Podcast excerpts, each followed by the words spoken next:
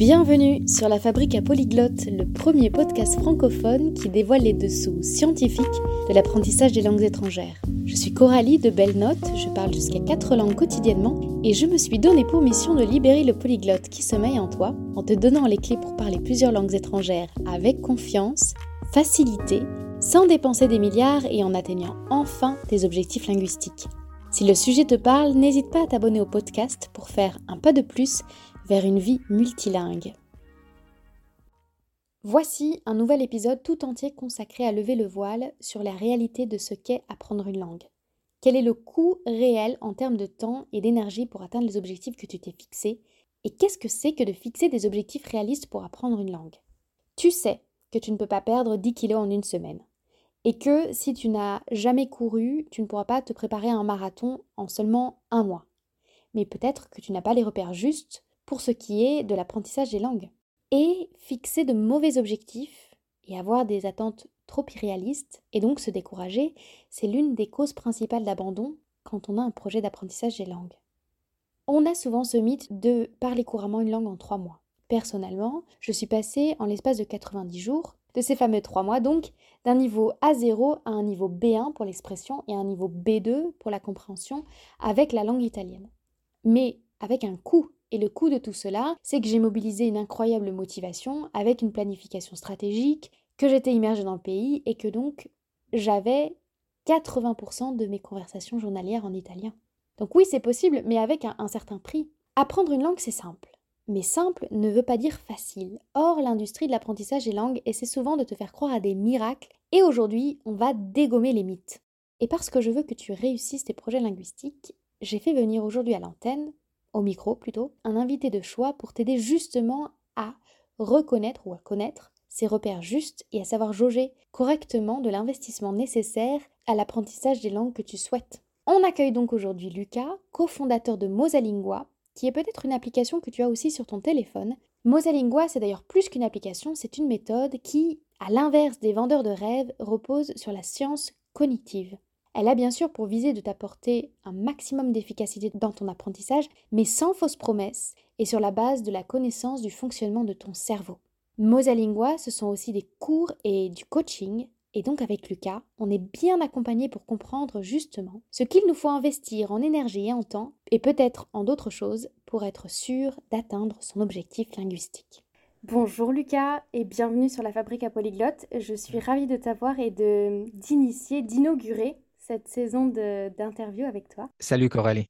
Euh, parce que Mosalingua, c'est la première application que de langue que j'ai téléchargée sur mon téléphone.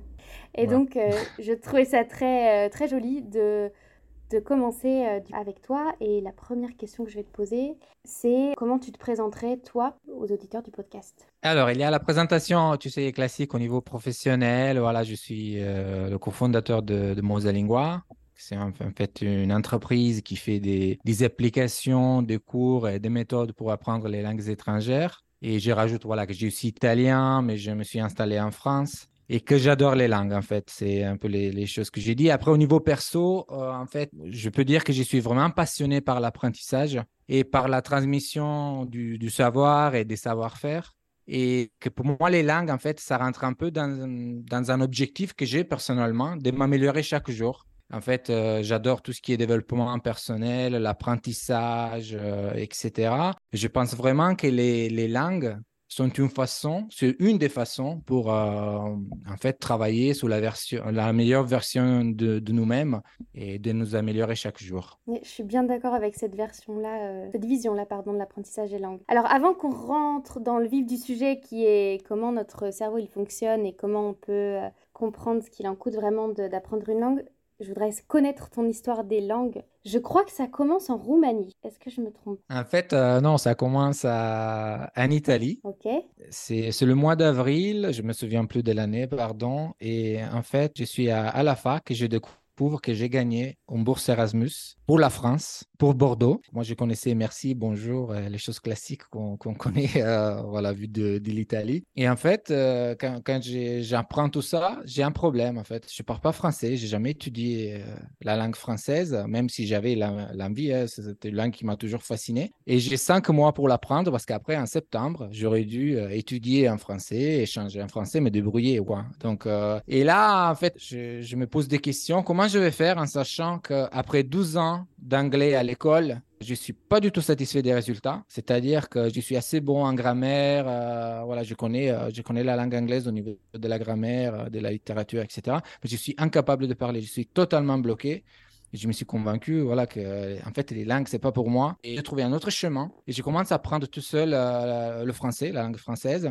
Et le résultat, c'est qu'en fait, après 5-6 mois, quand j'arrive en septembre en France, je découvre que je peux me débrouiller, que je peux changer et que quand je vais au cours, euh, en fait, euh, je suis capable de, comprendre, de prendre des notes, etc. Bien sûr, ça s'est amélioré beaucoup au cours de l'année, mais je découvre que c'est possible d'apprendre une langue et il ne faut pas y passer 12 ans comme j'avais fait pour, l'anglais. Et c'est vraiment ça qui m'a donné cette envie d'apprendre parce qu'après, euh, quand je suis rentré en Italie, j'ai dit, OK, je vais faire la même chose pour l'anglais. Puis, euh, je pense que tu connais bien ça. Euh, quand on commence à obtenir des résultats et on se passionne par l'apprentissage des langues étrangères, je me suis dit, bon, je vais faire la même chose pour l'espagnol, pour le portugais, pour le roumain, l'allemand, etc., etc. Et ça va être vraiment tout l'objet, enfin, tout le sujet de cet épisode, c'est que vous repartiez chacun et chacune avec l'idée que c'est possible et que ça prendra pas 12 ans. Et c'est vrai qu'on a toujours une langue avec qui on a le déclic. Tout à fait. Alors, comment on apprend une langue vite Comment on évite de passer 12 ans sur une langue et ne pas être capable de la parler? Bon, déjà, il faut,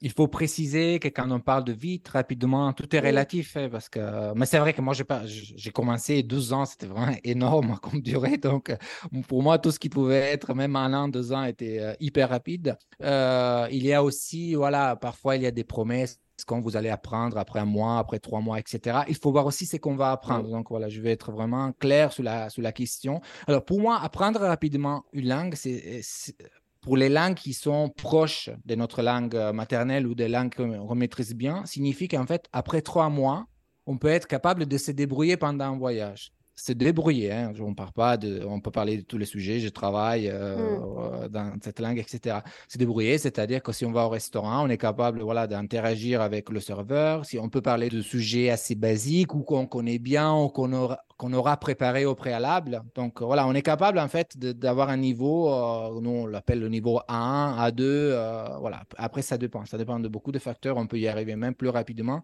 Et après, pour des niveaux qui, qui sont supérieurs, pour moi, ça veut dire qu'en fait, euh, après deux ans, on a un niveau intermédiaire confirmé ou avancé. Je parle toujours des langues qui sont proches, hein, parce qu'après, pour le chinois, le japonais, l'arabe, ça, ça, peut être plus long. Peut-être après un an, si, on, veut partir sur un, horizon un peu plus euh, court, après un an, on a un niveau euh, voilà, intermédiaire B1, B2, voilà, entre B1 et B2, etc. Sans sans y avoir passé beaucoup de temps. Hein, bah, parce qu'après, il y a aussi la notion d'intensité. Parce que bien sûr, voilà, moi je parle de. En fait, moi j'ai en tête euh, des personnes qui sont occupées, ont un travail, vont faire autre chose. Donc euh, pour moi, l'idée c'est de dire euh, quels sont les résultats que je peux atteindre rapidement en y travaillant une vingtaine de minutes par jour pendant la semaine. Voilà, quand je, quand je travaille, quand j'étudie, quand j'ai mes activités, et pendant le week-end, un peu plus, parce qu'on a un peu plus de temps. Donc, peut-être je passe une heure par jour le week-end, etc.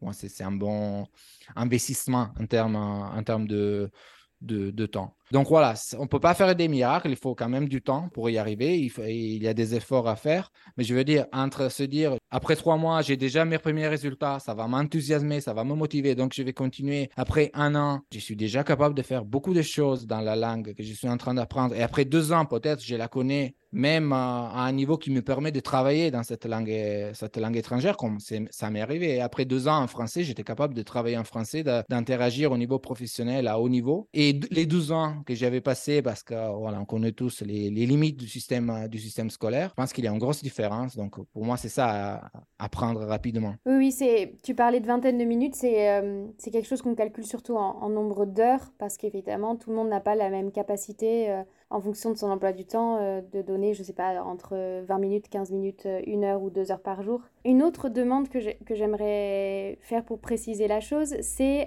comment toi tu as intégré le fonctionnement du cerveau dans l'apprentissage des langues? Comment on peut apprendre de manière intelligente, c'est-à-dire en se basant sur la manière dont le cerveau enregistre les, informations? Oui, donc, je pense que pour l'apprentissage des langues, surtout si on veut obtenir des résultats rapidement, la, notion clé, c'est la notion d'efficacité. Et pour être euh, efficace, il faut connaître un peu comment euh, notre cerveau fonctionne. C'est un sujet qui me passionne euh, énormément. Et en fait, euh, une des notions qui est hyper importante et qui est un peu aussi le noyau dur de Moselingua, au moins de l'application, quand on avait lancé l'application, c'est le concept en fait de répétition espacée. En fait, la théorie à la base euh, veut que euh, quand on mémorise une information, quand on, disons qu'on va mémoriser des mots et des phrases, on sait qu'en fait, il y a euh, une courbe de l'oubli et donc, c'est à nous de mettre des piqûres de rappel et de réviser quand c'est nécessaire. Et en fait, le noyau dur de notre, du module dédié au vocabulaire, qui fait partie de, en fait, de l'application Mosalingua telle comme beaucoup de, personnes la, la connaissent, c'est d'apprendre des mots et des phrases utiles basées sur des listes de fréquences et les réviser au moment optimal, c'est-à-dire quand on est en train de les oublier toujours pour cette euh, notion d'efficacité, c'est-à-dire je ne vais pas réviser comme moi je faisais pour le français parce qu'après j'ai découvert des applications voilà, qui font la même chose avec des flashcards, etc. Voilà, à l'époque, il n'y avait pas énormément de choses, mais moi j'allais faire mes révisions manuellement, c'est-à-dire que je disais, OK, là, en fait, j'ai appris, je ne sais pas, 300, 400 mots peut-être je vais réviser avant d'en apprendre d'autres. Mais c'était vraiment manuel le process. Donc, forcément, ce n'était pas optimisé. Aujourd'hui, on a la chance d'avoir la technologie, les algorithmes, les smartphones euh, à notre disposition. Et on peut utiliser en fait la puissance de calcul de ces, outils-là pour euh, gagner du temps. Euh, il y a des personnes qui disent Ah, j'ai une mauvaise mémoire, je n'arrive rien à retenir. Mais parfois, c'est juste qu'ils n'ont pas révisé au bon moment ou qu'ils n'ont pas révisé du tout. Et après, on s'étonne si après, je ne sais pas, 30 jours, ah, je cherche mes mots, je n'arrive pas à le dire. c'est normal, en fait, c'est normal. On est des humains et si on ne révise pas, on va oublier. Donc, ça, c'est la première notion euh, liée au cerveau qui est hyper importante. Il y a d'autres notions plus poussées aussi. Euh, on en a intégré plein, mais il y a beaucoup de théories qui disent aussi que c'est très important de s'auto-évaluer. Parfois, il y a des personnes qui disent dans Mosalingo, on s'auto-évalue, mais pourquoi, etc. En fait, c'est un choix. Parce que quand on s'auto-évalue, il y a des études qui démontrent que c'est plus efficace de s'auto-évaluer que d'être évalué par, par un tiers. Parce qu'en fait, il y a cet effort de métacognition, on l'appelle, où en fait, on, essaie aussi de regarder ce qu'on a, ce qu'on a appris, ce qu'on est en train de faire, et on évalue euh, cet aspect-là. Et puis d'autres choses qui sont très fascinantes, que je trouve très fascinantes liées au cerveau, ça concerne le, en fait le sommeil. Si tu veux, nous, nous euh, on donne beaucoup de conseils dans Mosalingua, etc. Mais à un moment donné, on dit, euh, c'est bien d'apprendre des mots dans la première partie de la journée et de réviser le soir. Si c'est possible, si vous avez 20 minutes, ça serait bien de faire 10 minutes le matin, quand on se réveille, on apprend, je ne sais pas, 10, 15 mots, euh, phrases, ou on fait d'autres activités. Et le soir, on fait d'autres activités où on essaie de réviser ce qu'on a appris. Ça peut sembler en fait un conseil qui n'a pas de base scientifique, qui n'a pas, voilà, qu'on le donne juste pour, comme ça, parce que c'est vrai aussi que dans Mosalingua, il y a aussi l'expérience de toutes les personnes qui ont appris des langues. Donc nous, on est une trentaine de personnes, et en fait, tous, ils ont appris au moins une langue étrangère. Et donc, forcément, il y a aussi un partage d'expérience qui est très important. Là, ça fait 12 ans que Mosalingo existe, donc on a eu énormément d'échanges avec nos apprenants. Mais au-delà de, ce qu'on a appris sur le terrain, il y a aussi des bases scientifiques dans tout ce qu'on dit, ou au moins on essaie de donner des conseils qui sont aussi basés sur ça. En fait, pourquoi on dit ça? Parce qu'en fait, après une nuit de sommeil, quand on, veut apprendre de nouvelles informations, c'est plus facile. Pourquoi? Parce que pendant la journée, en fait, on va apprendre beaucoup de choses. Il y a les informations factuelles qui vont entrer dans notre cerveau. Et euh, en particulier, ça rentre dans une partie qui s'appelle euh, l'hippocampe. C'est comme un réservoir à court terme où on accumule des informations. Mais en fait, il a, comme tout réservoir, il a une capacité limitée. Et en fait, pendant la nuit, ce réservoir va se vider parce qu'en fait, l'hippocampe va distribuer toutes ces informations aux autres parties du cerveau. Voilà, je rentre pas dans les détails, mais on va former les connexions entre les neurones, etc. Et tout. Il va se vider. Donc, le matin, quand on se réveille, on a ce réservoir vide et on peut apprendre des informations factuelles plus rapidement. Une autre chose importante aussi, que c'est le soir, pendant la nuit, on va avoir toute une consolidation de ce qu'on a appris. Donc, c'est pendant la nuit que ça se passe. Et donc, réviser avant de, s'endormir va réactiver tout ce qu'on a appris. Et pendant la nuit, en fait, tout ça va se réactiver c'est pour ça que nous, on dit le matin, apprenez des, mots et des phrases, voilà, c'est des nouveaux mots et, phrases, et le soir, révisez. Parce qu'en fait, ça exploite un peu le fonctionnement du cerveau et comme ça, ça, optimise. il y a cette notion d'efficacité dont je te parlais tout à l'heure. Est-ce que ça, ce serait, c'est le conseil le plus étonnant que vous donnez dans Mosalingua ou il y a, je sais pas, d'autres euh, phénomènes euh, du cerveau étrange sur lesquels vous capitalisez? Par rapport à tout ce qui est euh, apprentissage, ça va être le truc un peu plus étonnant parce qu'on n'a pas l'impression que pendant, que pendant la nuit, en fait, on, on puisse vraiment apprendre. On a la tendance à considérer la, nuit, le sommeil comme un moment un peu statique ou passif. Alors attention, il y a, je sais, beaucoup de vidéos euh, apprendre en dormant. Je ne sais pas comment vous, on peut les utiliser, mais ça n'est pas, on peut pas non plus se baser là-dessus en mettant une vidéo euh, apprendre en dormant 8 heures de phrases en espagnol et penser que le matin on se réveillera en parlant espagnol. Mais oui, j'ai vu, il y a plein de vidéos comme ça qui sont sorties. Oui, oui, d'ailleurs, moi je vais, euh, euh, il y a quelques années, on avait lancé une étude parce qu'on avait lancé une fonctionnalité dont on ne parle pas beaucoup et qui est en version un peu, je ne dis pas cachée, mais voilà, on n'y arrive pas hyper facilement, où en fait, on peut écouter des mots et des phrases en loop pendant la nuit. C'est basé en fait sur des, études euh, et qui, qui avaient un peu démontré qu'on peut arriver à certains résultats. Donc en fait, le, le, rêve de beaucoup de personnes, c'est OK, je mets en boucle euh, euh, des mots en coréen et en français, je me réveille le matin, je les connais. Non, en fait, on ne peut pas apprendre des choses qu'on ne connaît pas. Par contre, si c'est des choses qu'on connaît déjà, on peut essayer de réactiver. Et, en fait, c'est comme ça qu'est construite cette fonctionnalité de, de Mosalingua. Euh, après, on voulait pas trop que les gens s'appuient trop sur ça parce que c'est une fonctionnalité voilà, qui peut faire rêver, ça peut même bien fonctionner au niveau marketing, je veux dire, pour attirer du monde. Mais nous, en fait, nous, on essaie de promouvoir l'idée que oui, ça peut être rapide, ça peut être simple d'apprendre une langue, mais c'est pas forcément facile et il faut faire des efforts. Et euh, dans la mémorisation, il y a aussi euh, beaucoup l'émotion qui, qui joue dedans et tout l'aspect psychologique que vous avez pris en compte. Et euh, moi, ce qui m'intéresse de savoir, c'est parce que vous avez cette approche scientifique, c'est comment vous avez intégré et abordé cet aspect euh, psychologique euh, de l'apprentissage des langues. En fait, quand j'ai commencé à apprendre les langues et même quand on a, commencé à créer tous les cours, tous les outils qui sont aujourd'hui dans Mosalingua, on a fait un constat, on s'est rendu compte que l'aspect psychologique manquait. Il manque à l'école où en fait on fait on fait même le contraire de ce qu'il faudrait faire. Je donne un exemple. Ma prof d'anglais me corrigeait tout le temps, elle ne me faisait pas parler en fait. Et j'aurais apprécié qu'elle attende, tu vois, que je finisse mes phrases. Et ouais, bien sûr, c'est son rôle de me corriger. Mais elle m'interrompait tout le temps. Donc en fait, euh, pourquoi moi j'ai eu des difficultés quand je devais parler anglais? Parce que tout le temps, j'étais en train de dire est-ce que je vais le bien dire? Est-ce que ça va être parfait? Est-ce qu'ils vont me corriger? Euh, Tu vois, ça m'a laissé ça. Donc je pense qu'en termes psychologiques, elle s'est trompée parce qu'elle m'a donné un peu cette. Euh, elle m'avait transmis l'idée qu'il faut être euh, parfait, qu'il ne faut pas faire de, fautes, qu'avant de parler, il faut bien penser, etc.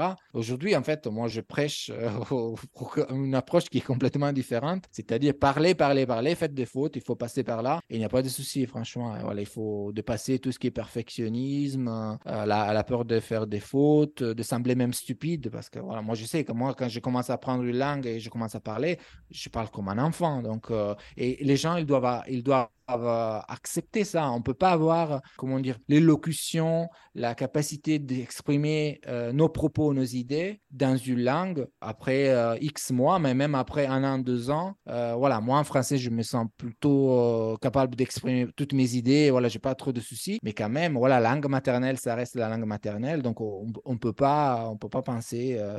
il faut accepter ça. Voilà. C'est ça, mais on, a soit des, des histoires d'école et il y en a plein où, avec nos propres parents, pour notre langue maternelle, s'ils nous ont dit tais-toi. Euh, euh, donc je sais qu'en accompagnement individuel, moi j'ai eu beaucoup de trauma linguistique. Le mot est peut-être trop fort, trauma. Mhm. Mais on a tous une histoire avec la langue, que ce soit notre euh, l'anglais à l'école ou la langue maternelle, qui fait que quand on repasse par là, il y a un petit moment douloureux. Il y a un petit moment de crispation.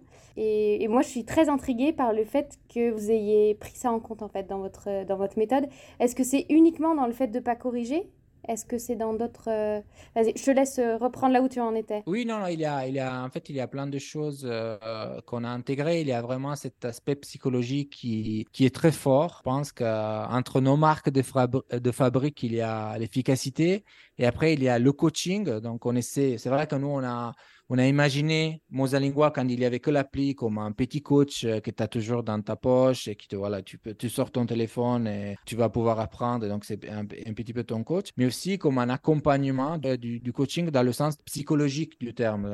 Parce que, en fait, comme je disais, apprendre une langue à la fin, c'est vrai, c'est vrai que ça demande du temps et des efforts. euh, voilà, il faut quand même euh, faire, faire des choses pour apprendre. Ça ne va pas venir tout seul. Mais le process, il n'est pas hyper compliqué. C'est-à-dire, quand on est passé par là, euh, le, le process en soi, c'est assez simple, mais il y a des obstacles qui sont assez importants et que c'est difficile de dépasser. Et nous, on a voulu en fait parler de ces obstacles parce qu'on trouvait que ça manquait dans d'autres méthodes ou dans, voilà, à, l'école, et, etc., dans les méthodes traditionnelles à l'école surtout. Et cet aspect psychologique, c'est-à-dire d'expliquer pourquoi certaines personnes n'arrivent pas à parler, parler des blocages, parler des fausses croyances, euh, des, choses comme ça. Et donc, en fait, là, comme je disais, on a 12 ans d'expérience, donc euh, je peux vraiment, j'ai en tête euh, la liste des, des, des choses qui vont freiner davantage les personnes. Et c'est des objections ou même des problèmes qu'on va essayer d'anticiper. Donc, on va essayer de, donner des conseils style coaching. Donc, euh, on débloque des bonus, il y a des conseils, il y a même des explications. Par exemple, il faut pas avoir peur d'être jugé parce qu'on a l'impression en fait que l'autre va toujours euh, euh, nous juger, va dire ah, il a un mauvais accent, je le comprends pas, il parle comme un bébé, je sais pas, des choses comme ça il y a des personnes qui, qui pensent euh, ouais, moi j'ai pas le je suis pas bon en langue c'est pas c'est pas un truc qui est dans mes cordes euh, etc Oui. voilà ça on l'entend beaucoup. Moi je pense que tout le monde peut apprendre les maths tout le monde peut apprendre une langue etc c'est sûr il y a des personnes qui vont avoir quelques facilités mais cette idée du, du don des, des langues en fait a, a diffusé euh, la fausse croyance qu'il y a des personnes qui peuvent y arriver et des personnes qui ne peuvent pas y arriver. Et moi, je me bats beaucoup contre ça parce que moi, je dis toujours, si quelqu'un comme moi y est arrivé, parce que j'ai eu énormément de difficultés et je n'avais pas un don naturel, je n'avais pas une capacité innée à apprendre les langues étrangères, si moi j'y suis arrivé, alors tout le monde peut y arriver. Oui, j'appuie, j'appuie le discours. Je crois qu'aujourd'hui, on a la chance de vivre à une époque où on a accès à énormément de ressources et qui peuvent correspondre à qui on est et comment on apprend et trouver des tas d'autres euh, personnes avec qui parler, etc. Aujourd'hui, plus que jamais, c'est possible et dans nos cordes de- d'apprendre une, une langue étrangère et en s'amusant et en y prenant plaisir. Et en, et en corrigeant aussi ces traumas linguistiques qu'on a tous, parce que euh, des, des personnes qui ont des expatriations difficiles euh, dans le passé, qui ont euh, eu des parents qui n'ont pas pu parler leur langue maternelle, et, et on peut même guérir des petites parties de soi, l'adolescent timide qui n'osait pas prendre la parole, toutes les fois où on a pu se faire moquer parce qu'on avait, je sais pas, un accent régional et on dit dans une école à Paris, j'en sais rien. Tout ça, on peut même les guérir à travers l'apprentissage des langues. C'est vraiment une chouette exploration à la fois de soi et, et du monde parce qu'on connecte avec d'autres cultures aussi. Voilà. Tout à fait. Voilà pour le petit moment euh, message. Tout à fait, tout à fait, je suis tout à fait d'accord. Et oui, tu as parlé aussi de la timidité, ouais, ça c'est un aspect important. C'est-à-dire, nous, on a découvert, il y a des personnes qui, naturellement, elles sont timides. Et...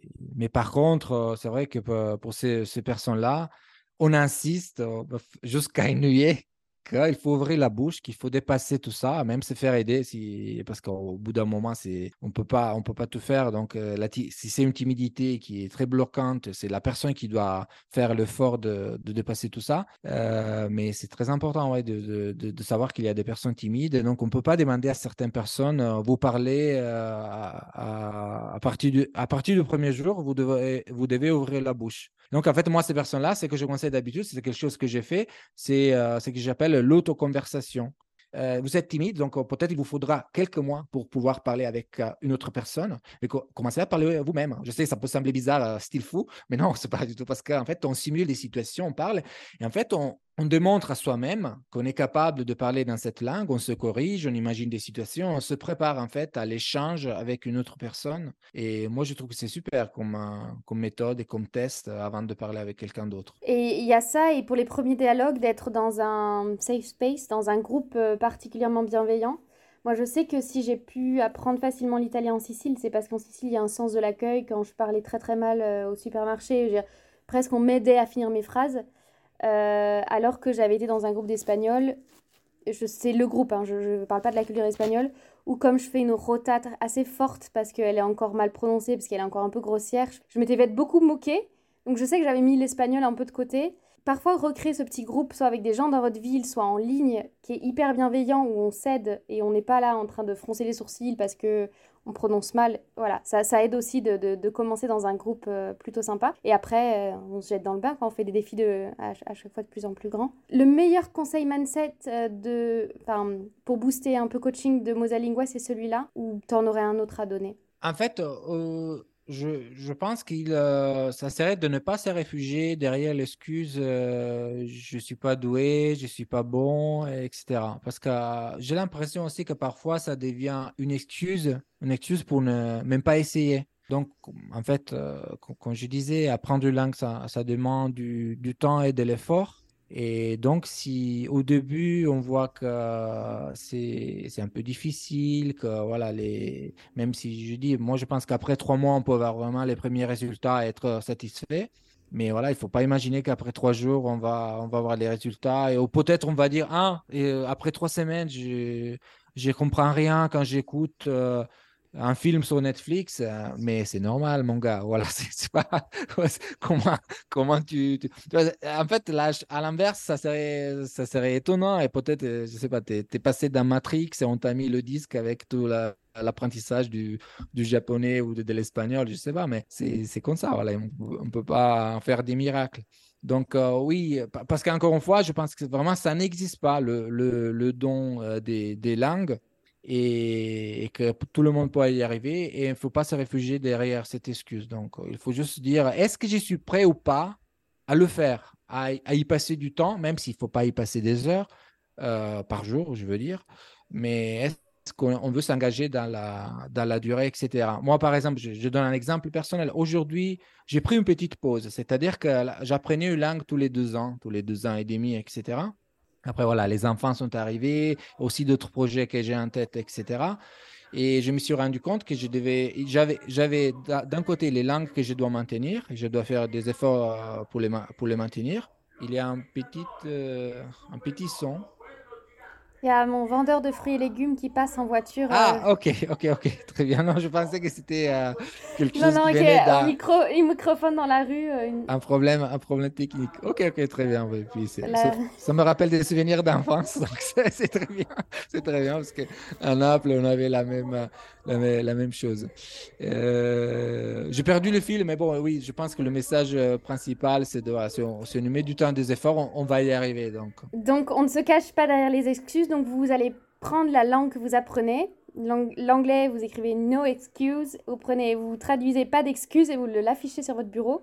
Comme ça, la première chose que vous lisez avant de vous mettre à, apprendre une langue ou alors dans votre langue d'apprentissage, c'est pas d'excuses. Ici, parmi les auditeurs de la fabrique à polyglotte, mais parmi beaucoup de polyglottes, on a des autodidactes. Alors, ce que j'entends par autodidacte, c'est une personne qui prend la responsabilité de son apprentissage et qui dit je vais la gérer. C'est pas du tout quelqu'un qui va pas utiliser ni des applis, ni des coachs, ni des cours. Euh, un autodidacte, euh, contre quel biais de cerveau ou de perception il doit lutter pour se donner toutes les chances de réussite? Donc on en a cité un qui était ne pas s'imaginer avoir de, grands résultats au bout de trois semaines. Quels sont les autres biais qu'on pourrait avoir? Euh, D'autres biais, c'est en fait, c'est par exemple dire euh, j'ai pas le temps. On parlait d'excuses. Euh, en fait, moi j'entends beaucoup euh, ah mais j'ai pas le temps pour apprendre des, langues étrangères. C'est ça que j'étais en train d'expliquer oui tout à l'heure que je me suis interrompu. En fait, aujourd'hui j'ai pris une pause. Voilà, je préfère plutôt maintenir les langues que j'ai parce que je me suis rendu compte qu'aujourd'hui pour moi apprendre d'autres langues ce n'est pas une priorité. Ça va, ça va le redevenir parce que je pense que c'est important pour moi. Euh, mais là, comme je dois passer aussi sur des langues qui sont un peu plus difficiles, euh, comme euh, le japonais, par exemple, le russe, l'arabe, etc., je sais que c'est un projet un peu plus long et qui va demander des efforts. Je sais qu'aujourd'hui, je ne suis pas prêt à le faire. Donc, je sais qu'en fait, je ne peux pas dire que je n'ai pas le temps. C'est plutôt que ce n'est pas une de mes priorités en ce moment-là. Et derrière ce je parle le temps, en fait, on est en train de dire euh, que c'est pas important pour moi. Et en fait, ça, c'est une autre chose qui quelqu'un qui est autodidacte euh, et qui, à un moment donné, va dire Ah non, mais je vais interrompre parce que je pas le temps. En fait, il est en train de dire que c'est pas important pour lui. Parce que si c'est quelque chose qui est important pour nous, on va trouver le temps chacun d'entre nous peut, trouver une vingtaine de minutes pour voilà, passer du temps sur des langues étrangères. S'il n'arrive pas à trouver ce temps-là, ça veut dire qu'en fait, ce n'est pas important pour lui. Et je crois que c'est pas grave à ce moment-là. Oui, tout à fait. Tout à fait. C'est pas, c'est pas grave. tu fais bien le souligner. C'est pas grave. C'est pas grave. Mais il faut, il faut, être, faut être clair avec soi-même. Oui, je, je, sais que, je sais que les réseaux sociaux peuvent faire croire qu'on peut, je sais pas moi, euh, cuisiner tout frais, euh, faire du sport tous les jours, euh, passer du temps avec nos enfants, notre travail et apprendre trois langues par jour. C'est pas le cas et on va tous avoir des priorités à un moment donné de notre vie, elles vont changer. Et être très conscient de ce qui est important pour nous et y donner de l'attention, c'est très bien. Et peut-être qu'on va passer deux ans sans sport ou trois ans sans apprendre des langues ou trois ans en apprenant moins de langues ou pas de langues nouvelles. Et c'est pas du tout grave. Moi, moi, j'ai dit, il faut choisir, choisir ses batailles. En fait, moi, quand j'ai euh, en fait, quand j'ai eu des enfants, quand je suis devenu papa, je me suis rendu compte en fait que j'avais beaucoup moins de temps. Et c'est là en fait où j'ai ralenti un petit peu. D'ailleurs, moi, moi j'essaie d'apprendre à mes enfants euh, les langues étrangères, donc voilà, au moins, moi l'italien. Donc il y en a trois dans, dans, ma famille parce que ma femme est roumaine. Au moment donné, tu as mentionné le roumain. J'ai une histoire particulière avec cette langue parce que j'ai appris le roumain parce que ma femme est roumaine. Donc on essaie de leur apprendre trois langues. Mais je me suis rendu compte aussi que voilà, il fallait, euh, je dois choisir mes batailles. Si je veux passer aussi du temps avec mes enfants, faire en sorte qu'il soit trilingue, etc. Et tout. On peut pas tout faire. Voilà, là, je, euh, moi, bien entendu, j'invite les personnes, mais n'importe quelle méthode vous utilisez, moi, j'invite quand même à faire de la place dans votre vie pour l'apprentissage du langue parce que ça vaut le coup, parce qu'en termes d'ouverture, euh, de richesse, de tout ce qu'on peut apprendre quand on, en fait, on, fait l'effort d'apprendre la langue d'un autre pays, où, euh, c'est vraiment hyper enrichissant et ça vaut vraiment le coup. Si nous écoute sur la fabrique à polyglotte, normalement, c'est qu'il y a une petite étincelle. Il y a une petite étincelle qui est là.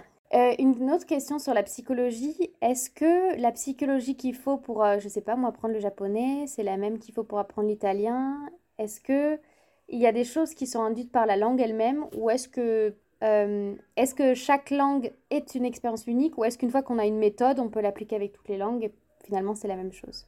Je pense que c'est une expérience unique parce qu'à la base, je veux dire, l'étincelle, le, truc le plus important, c'est la motivation. Non? De moi, j'ai appris, en fait, si je, quand j'analyse pourquoi j'ai appris le roumain plutôt que l'espagnol, plutôt que, je sais pas, le, français, on parlait du français, c'est toujours pour des raisons différentes. Et ça va en fait presque formater notre parcours d'apprentissage parce que cette motivation va nous accompagner tout au long du, parcours. Par exemple, moi, quand j'ai appris le portugais brésilien, je l'ai appris vraiment parce que je ne sais pas pourquoi, hein, mais j'adore le Brésil, la culture brésilienne, etc. Même chose pour le Japon, hein, je n'ai pas appris le japonais, mais je vais apprendre le, japonais parce que je suis fasciné par ce pays. Mais je voulais dire, moi, que j'ai j'ai appris le portugais brésilien. Euh, j'ai passé beaucoup de temps à écouter de la musique brésilienne, à traduire les, les paroles, à, regarder des films, des séries, même des séries qu'au niveau qualitatif. Mais juste parce que je voulais comprendre en fait comment ces Brésiliens ils raisonnent, pourquoi ils sont comme etc. Donc c'était vraiment une expérience qui était avant tout culturelle et puis linguistique. Alors que je l'ai pas fait pour d'autres langues, tu vois. J'aimerais faire un petit récapitulatif de tout ce qui a été dit pour répondre à la question qui a donné le titre de l'épisode. Qu'est-ce que ça coûte vraiment une langue étrangère Si tu devais donner voilà, en quelques mots une synthèse de cet épisode. Avant tout, ça coûte euh, du, temps. Tu vois, aujourd'hui, on a, comme je disais, il y a beaucoup de technologies qui peuvent nous aider. On vit vraiment en ce moment, pendant qu'on enregistre, euh, une révolution majeure avec l'intelligence artificielle, etc. Mais en fait, euh, c'est des outils qui vont faciliter notre tâche, mais à la fin, en fait, il faut investir du temps dans l'apprentissage. Il faut faire quelques efforts, mais c'est surtout le temps. Pour moi, le coût de l'apprentissage, c'est vraiment ça. Donc, le temps, le temps. Superbe conclusion. Tu parlais de la révolution technologique. L'IA arrive même dans la famille ou dans l'écosystème Mosalingua. Est-ce que, et, euh, et, je sais qu'on a un petit dernier qui est Mosa Discovery, est-ce que tu as quelque chose à nous présenter en particulier ou mais même d'abord peut-être un récap pour les personnes qui, comme moi, avaient enregistré que Mosalingua c'était une app et qui ne connaissent pas toute la famille ou tout l'écosystème, comment il a grandi depuis. D'accord. Euh, je vais essayer d'être rapide. Donc, euh, oui, Mosalingua, en effet, c'est un peu un écosystème aujourd'hui parce qu'on a commencé avec euh, notre, on va dire, produit phare c'est l'application. En fait, il y a l'application mobile et une plateforme, on les appelle ensemble Mosalingua Premium. Autour de Mosalingua Premium, on a d'autres cours qui vont être plus euh, spécifiques, ils vont s'adresser à des personnes, par exemple, qui veulent travailler en priorité sur le listening, donc sur la, sur la compréhension orale. L'idée, c'est vraiment d'apprendre avec une, une, histoire audio. Après, on a Mosaspeak où on va parler, euh, on va se préparer pour une conversation. Aujourd'hui, il y a une panoplie de ressources et des choses qui sont utiles. Donc, on a des vidéos, on a des textes adaptés à l'apprenant, au niveau de l'apprenant. Et puis, on a, voilà, moi, j'adore cet outil euh, qui s'appelle Moza Discovery, dont tu as parlé tout à l'heure. En fait, c'est un outil qui permet, euh, quand on est en train de lire, par exemple, euh, quelque chose sur Internet, d'obtenir la traduction et de créer une flashcard à partir de, ça. Dernièrement, on a rajouté la possibilité de faire la même chose avec des sous-titres Netflix et YouTube. Et d'autres actualités, bon, c'est qu'on va rajouter d'autres langues. Euh, donc aujourd'hui, c'est vrai qu'on en a huit. Puis là, on veut rajouter le coréen et l'arabe. Et ça répond vraiment à une mission dans laquelle on croit beaucoup, c'est-à-dire diffuser l'amour pour, les langues et l'amour de l'apprentissage, etc. Et puis aussi cette ouverture vers d'autres euh, cultures. Et la dernière actualité, que c'est celle euh, sur, laquelle on travaille en ce moment, et ça concerne l'intelligence artificielle, c'est qu'on va lancer un module euh, spécial qui va permettre d'échanger en temps réel avec un tuteur virtuel propulsé par l'intelligence artificielle. Mais ça va en fait permettre de faire tout un tas de choses parce qu'après, on ne va pas se contenter d'utiliser juste ça. On va mettre une autre couche, c'est-à-dire ce savoir-faire qu'on a pu acquérir pendant toutes ces années pour guider l'intelligence artificielle et d'utiliser d'une façon intelligente. On a imaginé tout un tas de scénarios où en fait il pourra simuler des situations de la vie réelle et s'exercer avec un bot intelligent. Je pense qu'il y a un réel intérêt, c'est pour ça qu'on est en train d'investir investir sur ça. Donc j'espère vraiment dans les prochaines semaines de, pouvoir avoir quelque chose à présenter. On y croit beaucoup. C'est toujours un outil parce que je pense que l'interaction euh, réelle avec comme on est en train de faire, toi et moi, ça, ça va être jamais remplacé. Au moins, j'espère que ça va jamais être remplacé. Voilà, c'est magnifique, c'est quelque chose que jamais on pourra remplacer. Mais encore une fois, ça va être une autre arme qu'on va avoir à notre disposition. Tous ces outils-là, ils peuvent nous aider, ils peuvent nous faire gagner du temps, peut nous faciliter la vie. Donc, il faut, il faut prendre tous ces avantages-là, il faut prendre tout ça et, l'exploiter. Merci pour tous ces conseils. Je mettrai euh, donc le lien vers le site Mosalingua. Est-ce que tu as d'autres, euh, je sais pas, d'autres indications à nous donner sur où on est-ce que, où est-ce qu'on peut te retrouver? Je pense que le, point d'entrée principal peut être le site internet, oui. Euh, donc, mosalingua.com. Puis, il y a un newsletter. Et puis, on a nos réseaux sociaux, YouTube, je pense aussi. Euh, il y a beaucoup, beaucoup de contenu. Mais je dirais de partir.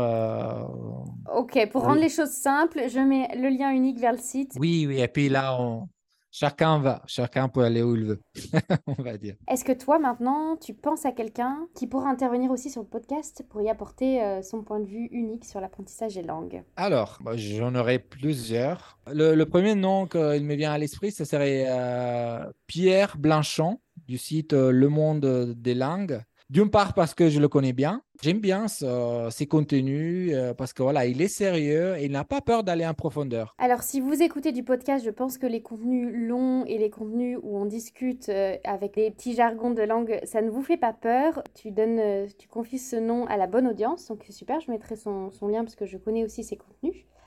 merci beaucoup. Merci à toi de m'avoir invité. et pour cet échange euh, aussi sympa. Je t'en prie. À bientôt. À bientôt. Merci d'avoir écouté cet épisode de la Fabrique à Polyglotte jusqu'à la fin. J'espère qu'il t'aura donné de nouvelles perspectives sur l'apprentissage des langues étrangères, qu'il t'aura inspiré et motivé, voire même instruit. Si c'est le cas, tu peux soutenir le podcast en lui attribuant 5 étoiles via ta plateforme favorite et en le partageant autour de toi. Et si tu as des questions ou bien l'envie de rebondir sur le sujet du jour, je t'attends dans l'espace commentaire disponible sur certaines applications. Pour recevoir encore plus d'astuces et de conseils concrets pour passer à l'action, inscris-toi à notre newsletter hebdomadaire disponible sur www.bednote.co. Le lien sera situé dans l'espace de description. Sur ce, je te souhaite de belles conversations en langue étrangère et je te dis à bientôt pour le prochain épisode.